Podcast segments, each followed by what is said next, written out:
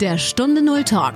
Erfolgreiche Unternehmerinnen und Unternehmer sprechen über ihre Stunde Null, ihre Herausforderungen und über ihren persönlichen Phoenix-Moment. Eine Zeit, die ihr Leben für immer positiv verändert hat. Lerne von ihren Erfahrungen. Und hier ist dein Gastgeber, Stefan Hund.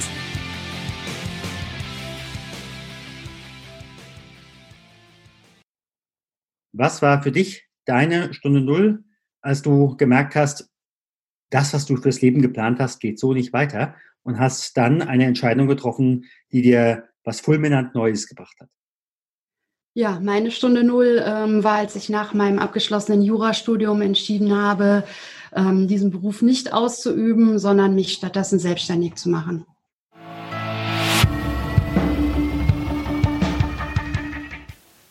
Hey, bevor wir starten, habe ich ein Geschenk für dich. Die zwei Interviews und aus über 15 Jahren Coaching-Erfahrung habe ich für dich eine kostenfreie Aufgabenserie zusammengestellt. Mit jedem Impuls lernst du dich besser kennen, stärkst spürbar dein Selbstbewusstsein, damit steigt dein Selbstwert im Innen wie im Außen. Wenn für dich die Stunde Null kommt, wenn es heißt Phönix oder Asche, wirst du deine Stunde Null frühzeitig erkennen. Und vor allem, für die ersten Schritte hast du dann bereits das nötige Handwerkszeug an Bord, um deinen nächsten Level zu erreichen. Jeden Freitagmorgen erhältst du eine Wochenaufgabe und das sogar für ein ganzes Jahr. Darüber hinaus, ich begleite dich gerne individuell, damit du deinen Phoenix-Moment erreichen wirst. Melde dich direkt an unter stefanhund.com slash 52 Impulse. Und jetzt geht es los mit dem Interview. Liebe Hörerinnen und Hörer, wir haben eine neue Folge von Stunde Null Talk und mein Anruf oder mein Gespräch geht heute nach NRW und dort treffe ich Monika Kochel. Liebe Monika, ganz herzlich willkommen hier im Podcast. Ja, vielen Dank, lieber Stefan. Danke für die Einladung. Ich freue mich, hier zu sein. Was machst du, da ich die meisten wahrscheinlich erstmal nicht kennen, vielleicht noch ein bisschen über deine Social-Media-Präsenz. Was machst du, wenn du nicht arbeitest? Was mache ich, wenn ich nicht arbeite? Ja, ähm, dann gehe ich am liebsten wandern. Ähm, ich liebe den Wald und ich wohne hier im Bergischen Land. Hier kann man ganz fantastisch wandern. Das nutze ich immer so zum Abschalten, ähm, ein bisschen zum Runterkommen. Das mache ich gerne und ähm, ja, in der Vergangenheit bin ich auch sehr gerne gereist. Fernreisen insbesondere ist ja im Moment leider nicht möglich. Ähm, von daher verbringe ich auch viel Zeit mit dem Lesen ähm, von Geschichten aus fernen Ländern und überlege mir, wo ich in Zukunft noch mal gerne hin möchte. Ja, das, den Vorteil hat, äh, haben die, wie auch immer zu beurteilenden Maßnahmen auch. Das stimmt, ja. Aber ich würde dennoch lieber gerne reisen, anstatt Bücher zu lesen. Ja. Was muss ich heute wollen, um heute dein Kunde zu sein? Was du heute wollen musst, ja. Ähm, da gibt es zwei Bereiche. Also zum einen könntest du äh, Kinderbettwäsche kaufen wollen. Das ist nämlich äh, mein Hauptstandbein. Ähm, ich habe mit meinem Mann äh, ein Unternehmen, das unter der Marke Aminata Kids Kinderbettwäsche produziert. Also wenn du da Bedarf hast für Kinder im Alter von zwei bis zwölf Jahren, Pi mal Daumen, dann könntest du gerne mein Kunde werden. Ansonsten ähm, für mein anderes Angebot im Coaching-Bereich müsstest du eine Frau sein, da ich ausschließlich mit Frauen arbeite und müsstest das Ziel haben, deine Geldblockaden zu lösen und finanziell unabhängig und frei werden zu wollen. Dann könnten wir auch sehr gerne zusammenarbeiten. Da frage ich jetzt gerade noch mal. Ich hatte gerade vorhin auch ein Interview, die sagte auch, ich arbeite an dieser Stelle mit Frauen, denn Frauen sind anders. Warum möchtest du an dieser Stelle mit Frauen? Ja, weil ich die Erfahrung gemacht habe, eben über mein anderes Business, in dem Frauen wirklich Mangel, äh, also eine Mangelerscheinung sind im E-Commerce, ähm, habe ich die Erfahrung gemacht, dass ich eben besonders Frauen gut unterstützen kann. Und dann bei dem Thema Frauen und Geld ähm, ist es auch so eine Sache, dass gerade Frauen, finde ich, ich meine, Ausnahmen gibt es natürlich immer, äh, mehr Geldblockaden haben als Männer oder auch einfach nicht über Geld sprechen. Also da gibt es ja so viele Glaubenssätze aus der Vergangenheit, dass man halt nicht über Geld spricht schwierig und das ist bei Frauen meiner Meinung nach viel verbreiteter als bei Männern. Und deswegen habe ich mich so ein bisschen, also ich arbeite einfach auch gerne mit Frauen. Ich denke, Frauen sollten sich unterstützen und ähm, klar, von den Inhalten her können Männer genauso was lernen, wenn es ums Investieren geht oder um Einkommensquellen, aber ich habe mich da eben auf Frauen spezialisiert. Ja, klar. Klar, du, mir ist einfach jetzt erstmal aufgefallen und äh, da ich im Augenblick sehe, der größere Teil unserer Hörer äh, oder Hörerinnen sind Frauen. Ähm, aber da wollte ich einfach mal nachfragen. Ja, gerne. ja, was war für dich so dieser, dieser Punkt? Was hast du vorher gemacht? Du sagtest einerseits Jura und dann sagtest du vorhin, aber du hattest auch noch eine andere Company. Was war so, was bringst du mit, um das heute zu machen, was du heute machst? Ja, also ich habe ähm, ursprünglich Jura studiert, auch fertig, habe mein erstes Staatsexamen gemacht, habe mich aber in dem Bereich halt einfach nicht wohlgefühlt. Also ich wusste, dass das nicht so meiner Passion entspricht, weder in der Verwaltung noch äh, bei Gericht zu arbeiten, noch eben in der Anwaltskanzlei und habe da aber natürlich einiges an äh, rechtliches Wissen gesammelt, ähm, im, im Sinne von, dass ich einfach auch Verträge lesen kann, dass ich zwischen den Zeilen lesen kann, dass ich strukturiert arbeiten kann. Also deswegen war das Studium ganz bestimmt nicht umsonst und hat auch, dass ich ähm, solche Sachverhalte einfach ganz gut verstehe, wenn es um, um neue Sachverhalte geht. Ähm, das war halt die Erfahrung aus dem Studium bin aber auch seit fast 20 Jahren jetzt Unternehmerin, 19 Jahre sind es jetzt genau, und habe in dieser Zeit als Unternehmerin ähm, halt wirklich ja ganz viele verschiedene Erfahrungen gemacht und zwar nicht nur gute Erfahrungen, sondern eben vor allen Dingen auch in der Anfangszeit negative Erfahrungen, ähm, die einem widerfahren, wenn man einfach mal drauf losmacht, äh, ohne genau zu wissen, was man da tut. Und da hatte ich das große Glück und das große Geschenk, dass ich einfach mit meiner oder mit unserer, ich mache das ja mit meinem Mann zusammen, mit unserer zweiten Firma, dass wir da einfach nochmal eine neue Chance bekommen haben, neu zu starten und einfach viel, ähm, vieles anders zu machen. Und ähm, privat habe ich mich schon ja seit zehn Jahren jetzt seit dieser Zeit intensiv mit Geld und dem Geldverdienen auseinandergesetzt, war da auch oder bin in vielen Bereichen interessiert, was jetzt Aktien angeht oder einfach auch mal so verrückte Investitionsmöglichkeiten wie in Automaten zu investieren, oder in PV-Anlagen, also so. Ich habe da einmal schon in dem Bereich viel gemacht und dann kam für mich der Punkt, dass ich gesagt habe, Mensch, dieses ganze Wissen könnte man wirklich auch mal bündeln und ähm, anderen Frauen, also sind die Frauen wieder, anderen Frauen helfen ähm, und sie unterstützen, ebenfalls in dem Bereich ein bisschen fitter zu werden und dann eben auch ihr Traumleben zu führen in der letzten Konsequenz, weil man sagt ja oft, Geld ist nicht wichtig, aber ähm, für mich bedeutet Geld halt einfach Freiheit.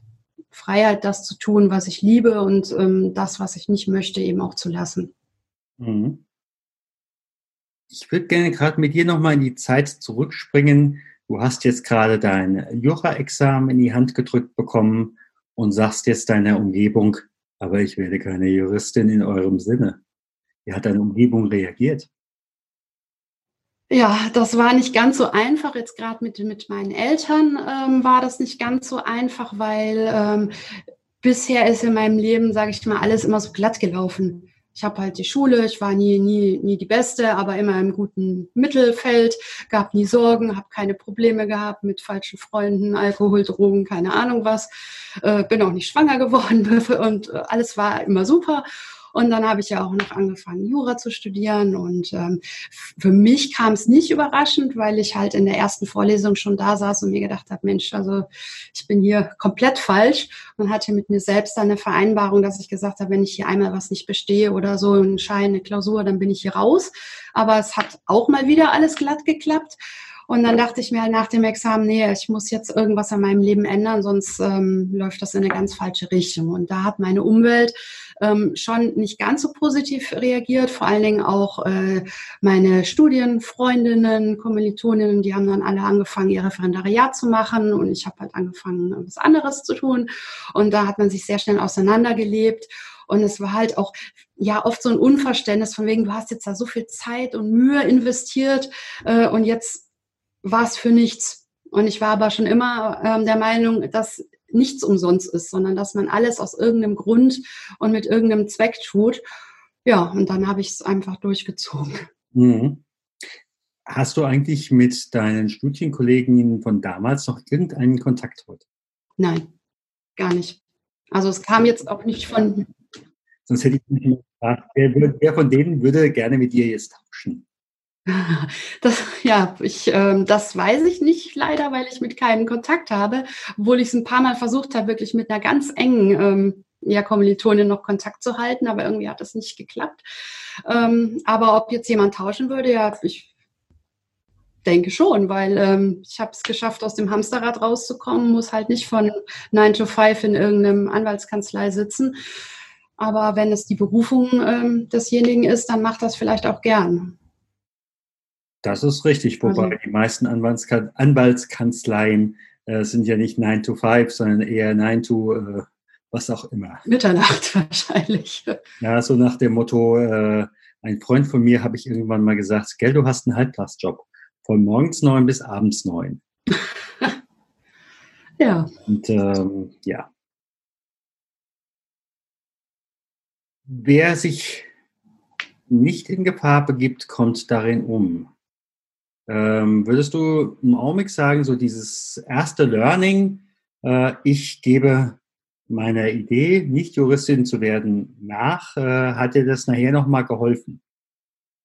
Ähm, ja, das hat mir auf jeden Fall ähm, später nochmal geholfen, weil ich hatte ja eben schon kurz gesagt, äh, die Anfänge meiner unternehmerischen äh, Tätigkeit waren nicht ganz so erfolgreich. Und äh, so hatte ich schon mal die Erfahrung gemacht, ähm, dass man auch einfach eine Entscheidung treffen kann und dass es danach weitergeht. Und das, das war wirklich ja für mich das wichtigste Learning aus dieser Stunde Null, ähm, zu sehen, egal welche Entscheidung man trifft, sie hat Konsequenzen, ja, aber es geht auch immer weiter. Und das hat mich oder hilft mir bis heute immer noch, dass ich mir denke, ich treffe die Entscheidung zu dem jeweiligen Zeitpunkt, so gut ich es zu dem jeweiligen Zeitpunkt weiß. Und später ähm, kann man zwar dann sagen, in der Retrospektive, ja, war die falsche Entscheidung, weil in dem Moment war es richtig. Und ähm, so lebe ich ja immer noch.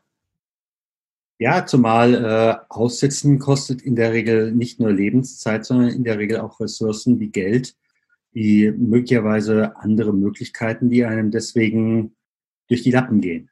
Das stimmt. Und ich sage auch, also was ich mal ganz gerne sage, habe ich letztens auch mit meinem Sohn eine Diskussion drüber gehabt, ähm, dass man manche Wege einfach auch gehen muss, um zu sehen, dass sie nicht funktionieren. Ja.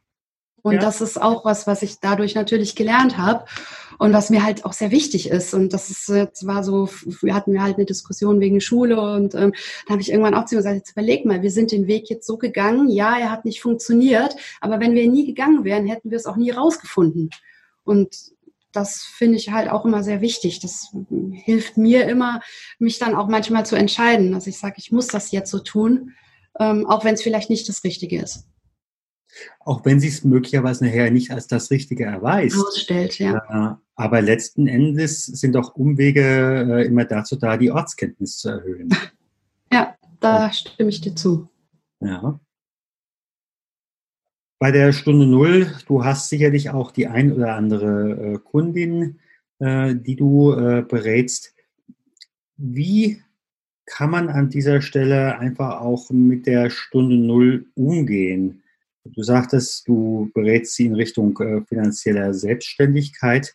Hm, das heißt ja bei manchen auch, ähm, sich möglicherweise vom Partner oder der Partnerin zu emanzipieren. Ähm, ja, richtig. Also ich bin eigentlich Fan davon, ähm, finanziell selbstständig, ja, aber ich bin schon Fan davon, dass man sowas als Familie oder als Paar entscheidet. Also wenn es da Differenzen gibt, finde ich das persönlich schwierig durchzusetzen.